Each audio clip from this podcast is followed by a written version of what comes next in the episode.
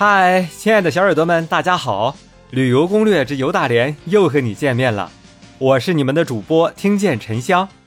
本节目由 KKB 原创播客基地联合播出。亲爱的小耳朵们，这一期啊，咱们继续回顾一下白玉山塔的历史沿革。表中塔于一九零九年十一月十二日完工。在十一月二十八日举行了落成典礼，历时两年零五个月之久。表中塔整个塔身呈蜡烛状，据说寓意祭奠死者的长明灯永不熄灭。塔高六十六点八米，匾额上的“表中塔”三个字，是日本皇胄福建宫真爱亲王所题，其意是表彰。在日俄旅顺要塞争夺战中，为效忠天皇而募的日本官兵。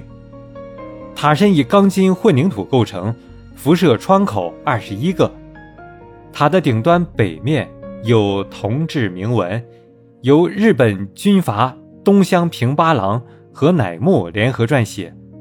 铭文以中文书定，文中记载了日俄战争旅顺要塞争夺战的简要过程。在修建表钟塔之前的一九零五年十一月，日本当局还在白玉山主峰上修建了一座东洋建筑风格的白玉神社纳古祠，把日军在旅顺围攻战中战死的两万两千七百二十三人的骨灰全部存放于纳古祠的三间地下室内，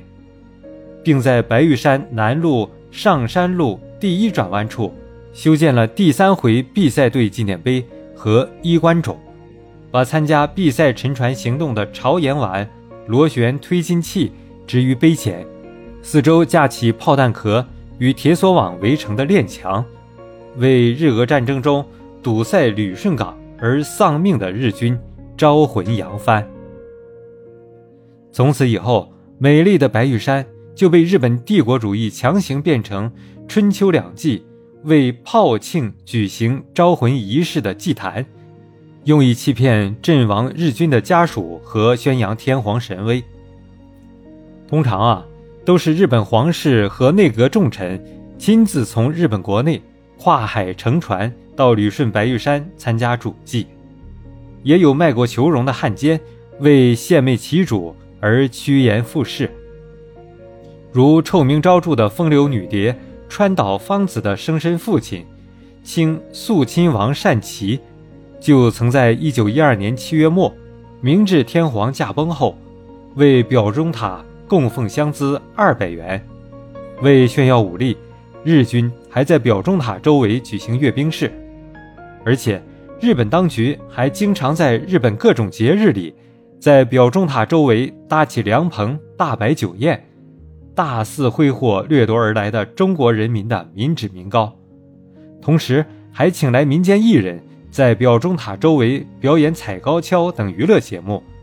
以此来粉饰大东亚共荣和王道乐土的太平。亲爱的小耳朵们，下一期我们将继续回顾表钟塔的历史沿革。这座白玉山塔不仅是一座建筑，更是一段历史。它见证了过去的磨难，也展望了未来的希望。未来的世界需要我们珍惜和平，勇往直前，奋发图强。